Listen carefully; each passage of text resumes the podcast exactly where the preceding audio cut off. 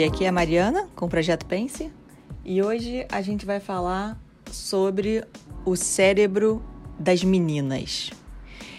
Eu comecei a estudar dois livros pela mesma médica, escritos pela mesma médica, a doutora Luann Brizendine, acho que deve ser assim que se fala. The Female Brain e The Male Brain. Então, o cérebro feminino, o cérebro masculino. Essa médica ela é uma neuropsiquiatra, trabalha na Universidade da Califórnia e ela anteriormente também era professora da, na, na escola de Harvard, da escola de medicina de Harvard, estudou em Yale e na Universidade de Calif da Califórnia, em Berkeley. Ela tem um centro, é, uma clínica para mulheres e adolescentes que estuda o humor e os hormônios. E a verdade é que eu achei bastante interessante o que ela fala e consegui ver uma correlação muito clara com os estudos comportamentais que eu já via que já haviam, né, antes cruzado o meu caminho. E eu já falava de muita coisa que agora eu percebo que na verdade é consequência de algo fisiológico no nosso cérebro feminino. Então vamos começar falando que 90, 99% do código genético é idêntico, na verdade, mais de 99%. Então, um dos grandes erros do até o século XX de, de pesquisadores e psiquiatras e, e neurologistas é que eles achavam que homens e mulheres eram iguais. Eles tratavam as mulheres como se fossem homens de pequeno tamanho. E, obviamente, não havia naquela época né, os scanners e, e uh, tomografias e todo aquele, aquele equipamento que hoje consegue medir as ondas cerebrais e a atividade cerebral em seres, em seres humanos vivos. Então, no passado, onde tudo que se tinha era uh, cérebros de seres humanos mortos para se estudar, não se conseguiu entender a importância e a dimensão, o tamanho dessas diferenças, já que 99% do código genético era idêntico. Então, o estudo de, do, do cérebro feminino, o estudo do cérebro masculino, eu ouso dizer que ele só ganhou peso nos últimos talvez 100 anos, ou até menos do que isso. Hoje já se sabe que as estruturas são diferentes, existem diferenças estruturais, químicas, genéticas, hormonais e funcionais. E que faz com que homens e mulheres sejam não vou dizer completamente diferentes, porque tem, tem, tem muitas similaridades, mas as diferenças são importantes o suficiente para serem muito relevantes como área e campo de estudo. Vou falar uma outra coisa que também diz nesse livro, que é o seguinte: ninguém nasce com um cérebro unissex. Não existe um cérebro unissex. O que existe é, até mais ou menos a oitava semana de gestação, qualquer cérebro parece um cérebro feminino. Porque é só na oitava semana de gestação que acontece uma enchente hormonal ou de testosterona, que é o hormônio masculino, ou do hormônio feminino. Então é na oitava semana que fica mais clara e fica mais óbvia a se aquilo ali a gente está falando de um menino ou de uma menina. Então, né, se, se, o, se o espermatozoide que, fe, que fecundou aquele óvulo é um espermatozoide que é Y, na oitava semana esse, esse cérebro vai, vai ter um, uma grande descarga hormonal de testosterona que vai inibir aquelas áreas que são mais desenvolvidas nas mulheres, como a área, por exemplo, da linguagem e da escuta, e vai aumentar áreas que são maiores nos homens, como, por exemplo, da ação e da agressividade. Então, a partir da oitava semana, o cérebro já tem ali os contornos próprios de um cérebro de menina ou de um cérebro de menino. Então, achei isso bastante interessante de saber que não existe um cérebro unissex. A gente já nasce com uma estrutura cerebral que é ou de menina ou de menino. Então vamos começar a falar de algumas dessas diferenças e também de algumas similaridades. A primeira coisa é o seguinte: os cérebros masculinos eles são maiores do que os femininos em mais ou menos 9%, já descontando o ajuste do tamanho. Mas eles têm o mesmo número de células cerebrais. Então, o, o que significa dizer é que no cérebro feminino, o, a mesma quantidade de células, tá, tá, elas estão mais juntinhas, a densidade é diferente. Isso, uma outra verdade é que não se mediu nenhuma diferença em relação a grau de inteligência. Homens e mulheres têm igual capacidade. Até, no passado, é, existiam estudos que argumentavam e concluíam que os homens teriam maior aptidão para algumas áreas, como, por exemplo, matemáticas e, e áreas científicas. Hoje já se sabe que isso não é uma diferença. Uh, uma, uma diferença verdadeira, não é algo que o homem é predestinado a ser melhor nisso, mas hoje já se sabe que isso sim é uma diferença comportamental porque o estrogênio feminino ele favorece a comunicação e ele, ele favorece o campo das emoções. Então a grande verdade é que as mulheres elas perdem o interesse. Uma, um, um, um, número expressivo de mulheres perde o interesse em alguns tipos de trabalho. Então, acaba que, numericamente, se percebe que áreas como matemática e, ci e, e ciências têm mais homens que dedicam sua vida ao estudo dessas matérias do que mulher, do que mulheres, mas isso não significa que existe uma uma inteligência diferenciada. Vamos continuar falando sobre algumas diferenças. Depois de se entender também essas diferenças cerebrais, eh, começou a se tratar a depressão de uma outra forma, porque a, a proporção da depressão nas mulheres no mundo inteiro é de duas mulheres para cada um homem. Então começou a se observar que a depressão estava diretamente ligada aos hormônios femininos e ao cérebro feminino, porque no mundo inteiro os resultados começaram a ser parecidos, de mulheres sofrendo de, de depressão muito mais do que os homens. Um outro dado interessante é em relação ao, ao autismo. A proporção de meninos autistas para meninas autistas é de 8 para 1. Então, justamente o, a, as características do autismo, né, que são aquelas dificuldades sociais, elas aparecem com muito mais frequência, 8 para 1, justamente no cérebro dos meninos que é um cérebro menos desenvolvido para comunicação, questões sociais, uh, percepção.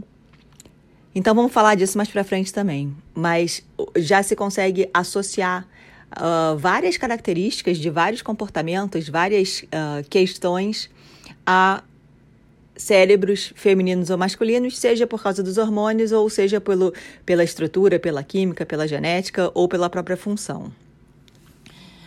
Se você quiser fazer um paralelo de como funcionam os hormônios para um homem e para uma mulher, você pode imaginar que o homem ele seja uma rocha.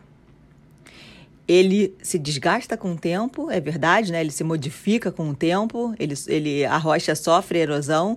Então você pode imaginar que os hormônios afetam um homem, como por exemplo a erosão afeta uma rocha. Ou seja, modifica muito pouco. É quase que imperceptível.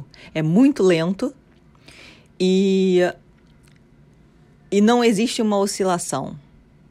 Agora, se você quiser fazer uma analogia para uma mulher, a mulher é a tormenta em si.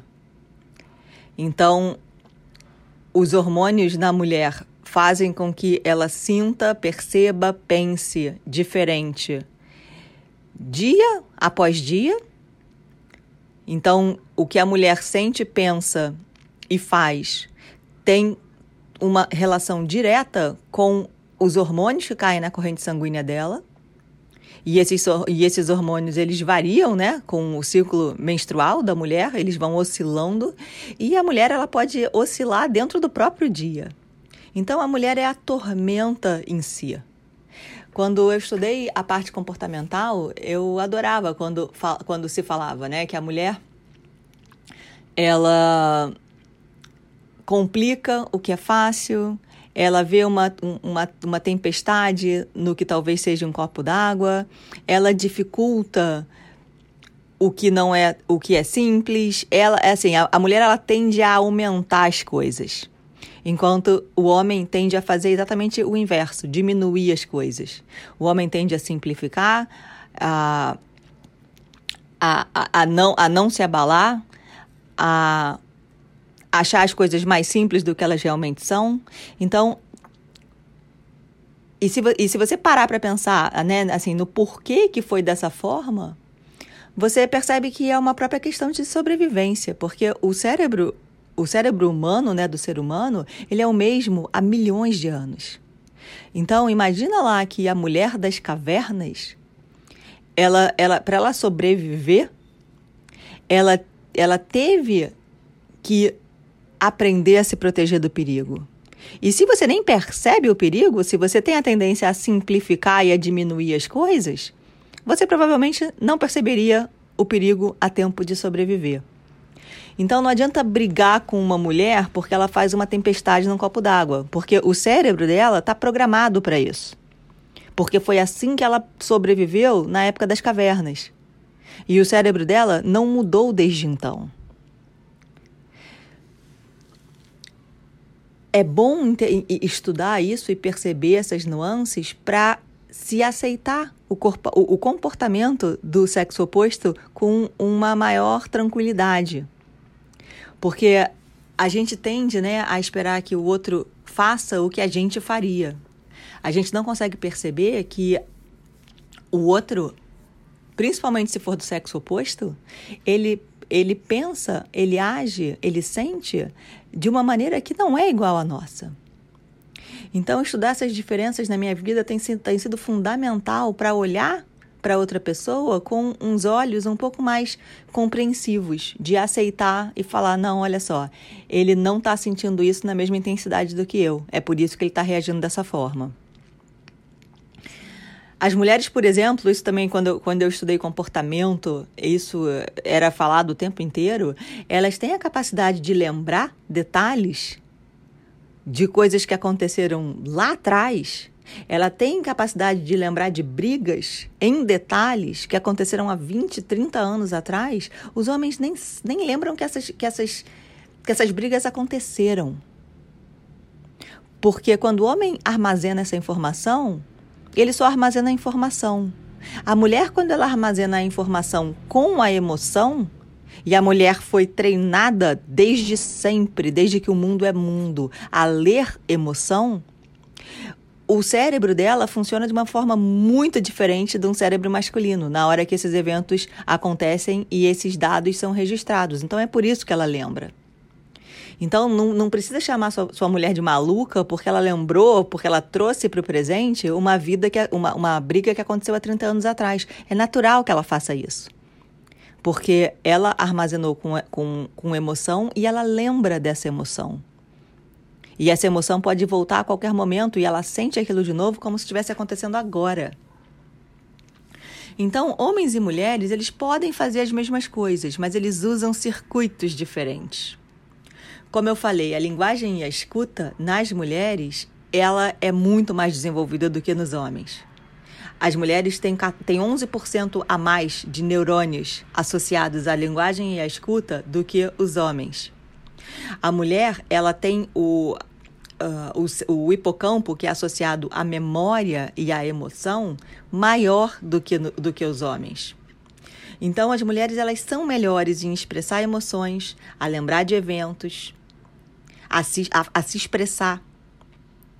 Uma mulher ela fala 20 mil palavras por dia, enquanto o homem fala só 7 mil em média. Já o homem, como eu falei antes, ele tem o campo associado à ação e à agressão muito maiores do que as mulheres, a amígdala.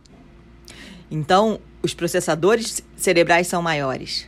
Um homem ele pode ir de uma briga do, do, pode, do zero à, à briga de fato em segundos, enquanto as mulheres vão tentar evitar o conflito.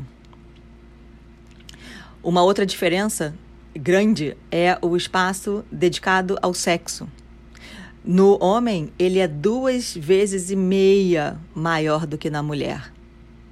O, tem um estudo que é citado nesse livro que fala que o homem, ele, ele algum, algum pensamento associado ao sexo passa pela cabeça dele uma vez a cada 52 segundos, em média. Na cabeça de uma mulher, ele passa uma vez por dia, ou dependendo do momento do ciclo, né? Se for o momento do pico do, do, do hormônio no ciclo menstrual, a mulher pode pensar de três a quatro vezes ao dia no, sobre sexo. Para uma mulher, o estresse psicológico ele é ele, ele, ele, o sentimento, né, a emoção, o impacto de um estresse psicológico é igual a um perigo físico ou uma situação de risco. Então, para uma mulher, o estresse psicológico é algo extremamente forte. É, é, a mulher sente como, aquilo ali, como se aquilo ali fosse uma catástrofe iminente.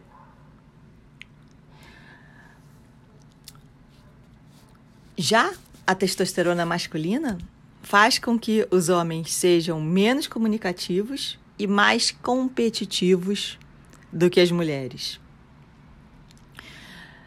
É comum para as mulheres a mudança total de carreira. E aqui eu vejo que essa história também encaixa perfeitamente bem na minha vida.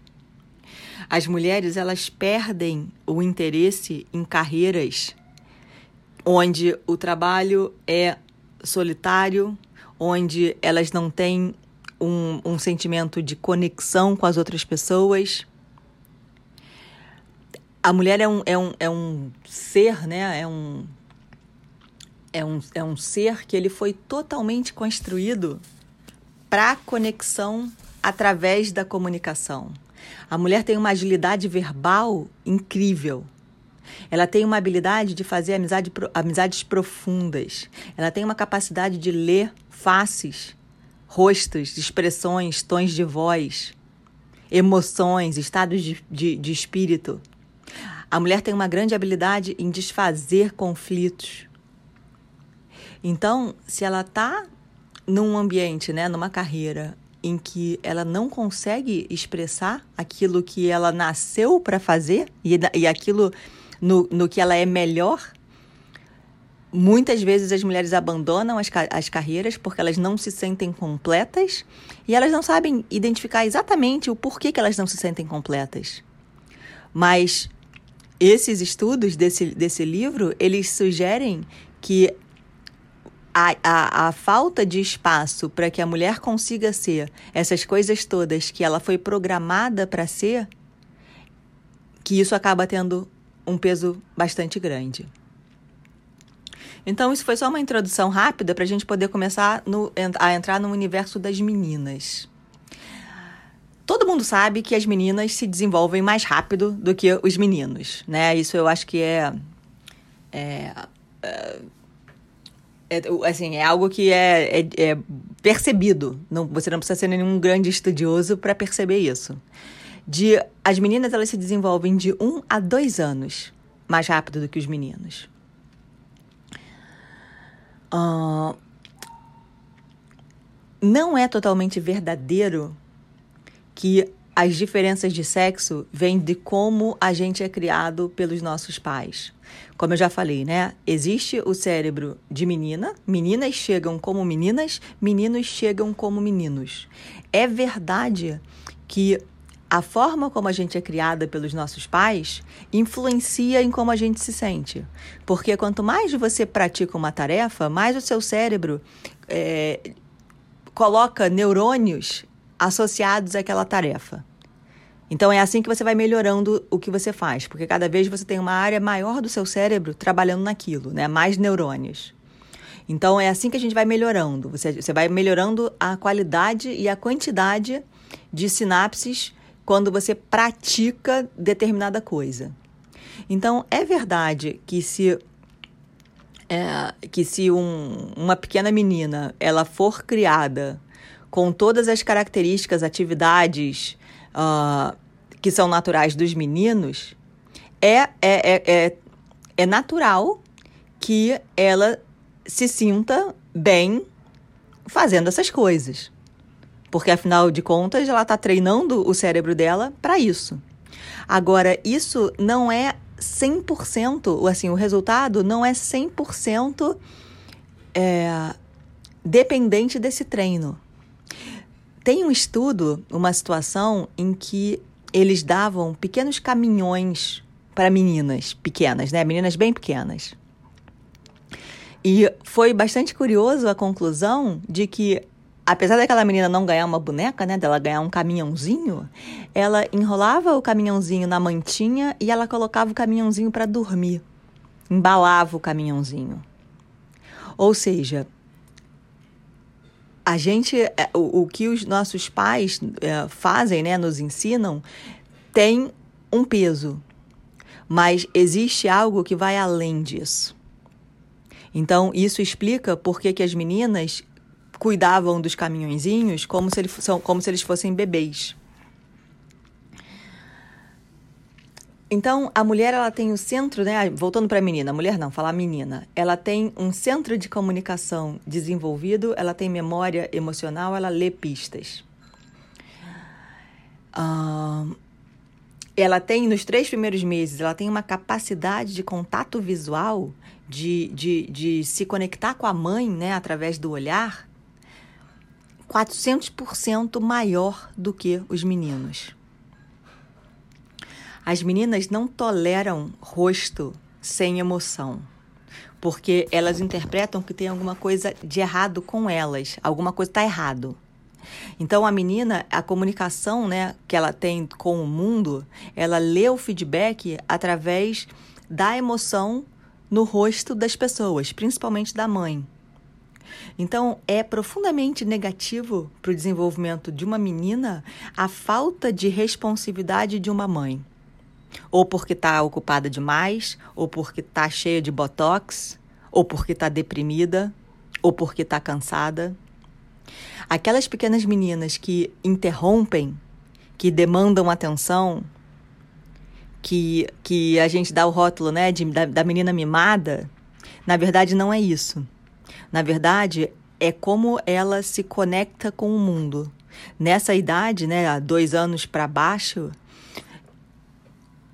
ela, ela lê e ela, e ela desenvolve a sua identidade, a sua autoconfiança, ela lê o mundo através da expressão do rosto das pessoas que cuidam dela, principalmente da mãe.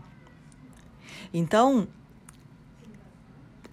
percebe bem, desde muito pequena a mulher ela é acostumada e ela aprendeu e ela é feita para funcionar dessa forma. Então, olhar não significa carência, não significa necessidade. É a gente tem essa capacidade inata de observar as coisas. A gente entende a aprovação social desde muito cedo.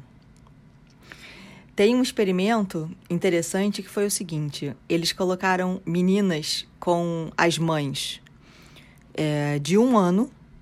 Era, tinha uma sala com um objeto e aí entrava uma menina com a sua mãe, essas meninas tinham um ano, e davam para ela a instrução de que ela não deveria tocar no objeto. E depois fizeram a mesma experiência com meninos da mesma idade, também com a, com a mãe, colocavam na mesma sala com o mesmo objeto. As meninas olharam para a mãe de 10 a 20 vezes mais do que os meninos e elas não tocaram no objeto a maior parte das vezes só pelo olhar da mãe.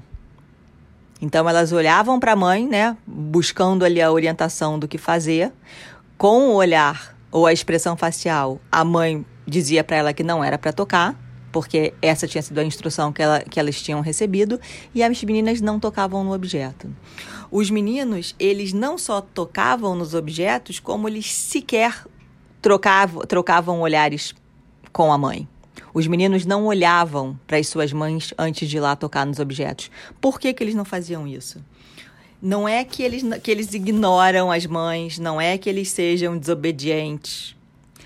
A questão é que eles não estão preparados, o cérebro deles não está preparado para entender essa aprovação social e para buscar nessas expressões faciais a resposta entre o certo e o errado.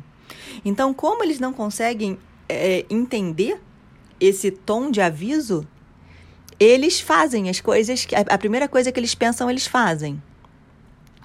Então, é muito normal, né, o, o, o menino ele não ouvir a mãe ou o pai ou qualquer pessoa quando ele é muito novinho. É simplesmente o cérebro dele que não está preparado ainda. Se você não fizer contato com uma menina, ela vai achar que ela não está sendo ouvida. Ela vai querer atenção, ela vai ter aquele comportamento que provavelmente você vai rotular da menina mimada. Então fica aqui a minha dica. A menina ela precisa desse feedback para se tornar confiante. Então dê esse feedback para ela. A menina consegue entender empatia também, um outro traço, muito antes dos meninos.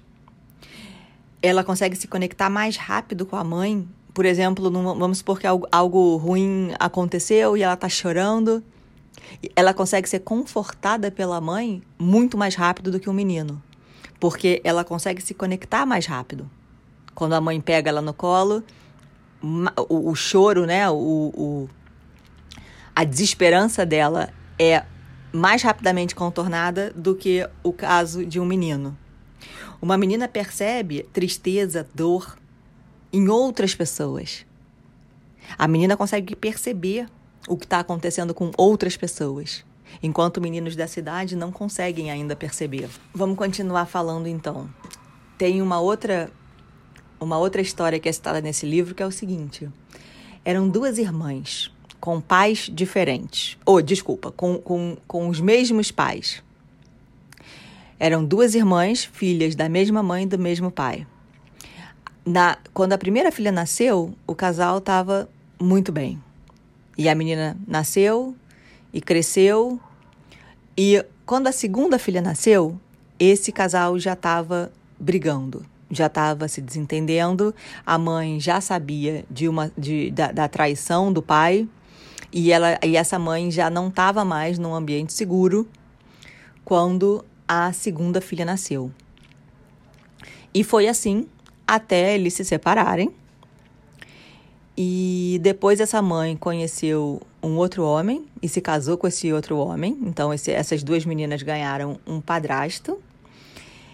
E a filha mais nova começou a, a, a demonstrar uma total aversão a esse padrasto, que era um homem bom, que, era um, que não, não, não fazia nenhuma maldade nem com a mãe, nem com elas, não traía. A, a menina, tá, a menina tinha uma, uma paranoia de que esse homem uh, não era fiel à mãe, de que ele ia largar a mãe, de que ele não era confiável, de que uh, ele não estava ali para ficar. A menina, a menina tava, assim, a coisa foi tão séria que foram levar essa menina para essa neuropsiquiatra para tentar entender o que estava acontecendo. E e o que tá estava acontecendo é muito simples. É algo também que a gente já sabe que acontece durante a gravidez, né? Onde a criança, o feto, ele incorpora a o sistema nervoso da mãe, né? É uma, é uma incorporação neurológica. Não sei se eu posso falar o sistema nervoso com esses termos, mas enfim, ela tem uma incorporação neurológica em relação ao que a mãe está sentindo que começa na gravidez. Isso a gente sabe. Agora, o que se descobriu depois é que isso não para depois que a criança nasce. Existe uma coisa que chama epigenética, onde até pelo menos os dois anos de vida, essas meninas elas absorvem ou incorporam o sistema nervoso da mãe. Então, a, a, elas ficam totalmente marcadas. A percepção de realidade da menina fica totalmente marcada pelas experiências que a mãe teve enquanto essa menina era pequena. Então, o que estava acontecendo é que todo o pânico e, e, o trauma da separação do pai, onde ela, é, ela era ainda muito, muito pequena, isso de alguma forma ela acabou absorvendo. Então, mulheres grávidas e mulheres mães de meninas pequenas, tenham muito cuidado, porque vocês têm que relaxar pela saúde emocional das suas filhas. Nós, mulheres, né, nós nascemos com essa máquina super afiada para ler rosto, ouvir emoção nos tons de voz, responder ao que não foi dito, perceber o que não foi dito. É uma, como se fosse uma máquina que foi construída para conexão, porque a gente sempre precisou saber o que que os nossos recém-nascidos precisam. A gente sempre precisou identificar o perigo a tempo de se proteger dele. A gente aprendeu a nos juntar com outras mulheres para nos defender. Então, assim, a mulher, ela é extremamente hábil em proteger a harmonia social, preservar relacionamentos harmoniosos. Talvez isso explique por que, que, a, por que, que a mulher ela tenta tanto, né? Ela, ela fica demais, ela aceita demais. É porque a um relacionamento harmonioso, né, um, um, relacionamento harmonioso, a mulher no cérebro da mulher isso é percebido como uma questão de sobrevivência. E aqui eu faço um outro parêntese para falar que no passado era de fato. Uma mulher, né, de novo, voltando ao tempo das cavernas, que ficasse isolada, que não tivesse ali inserida num contexto social que ajudasse tanto em relação a, a, aos filhos quanto em relação à sobrevivência dela mesma, ela morria. Então, isolamento era sinônimo de morte. E foi assim que o cérebro da mulher aprendeu. Então, a mulher ela vai fazer o que ela puder e que, o que ela não puder também para salvar um relacionamento, para manter a harmonia social. Porque o cérebro dela está programado a perceber isolamento como a morte. Em relação a essa habilidade que a gente tem de nos juntar com outras mulheres para nos defender, isso pode ser observado inclusive em macacos. Macacos fazem a mesma coisa. É, tem experimentos aqui, esse, o livro fala desses experimentos onde eles colocavam, é, onde eles observaram que as macacas elas se juntavam quando tinha um macho uh, agressivo demais, que elas percebiam como a ameaça, né, para alguma das macacas ali do bando, as macacas todas se juntavam, colocavam ombro a ombro para ajudar essa, essa macaca sob ameaça, essa fêmea sob ameaça, a se proteger do macho. Então, esse, uh, essa habilidade de, de se juntar para se proteger também é algo que vem, né, que é observado nos primatas e, e, o, e o ser humano também tem esse mesmo comportamento. Você já deve ter ouvido eu falar do fight or flight, que é quando a gente entra em estresse, o nosso cérebro ele tem é, basicamente duas respostas, né? Ele tem duas alternativas. Ou ele decide ficar e lutar, ou ele decide correr quando ele acha que o perigo é grande demais e que ele não tem como vencer aquela batalha. Isso é um comportamento, essa, essa, essa, essa dicotomia, né, o fight or flight, é um comportamento que hoje também se, se sabe que é masculino. No cérebro da mulher nasce uma terceira hipótese, que é justamente essa, essa junção social com as outras mulheres para que ela não tenha nem que ficar, nem que correr. Ela tem uma terceira reação possível, que é se juntar às outras mulheres. Isso se sabe que as mulheres é que têm essa, essa, essa reação. Para os homens, continua a dicotomia de ou ficar ou correr. Acho que eu já estou falando muito hoje, é, então vamos encerrar por aqui esse podcast de hoje e eu vou continuar na próxima semana falando ainda sobre essas diferenças. Então, a gente se fala na próxima semana.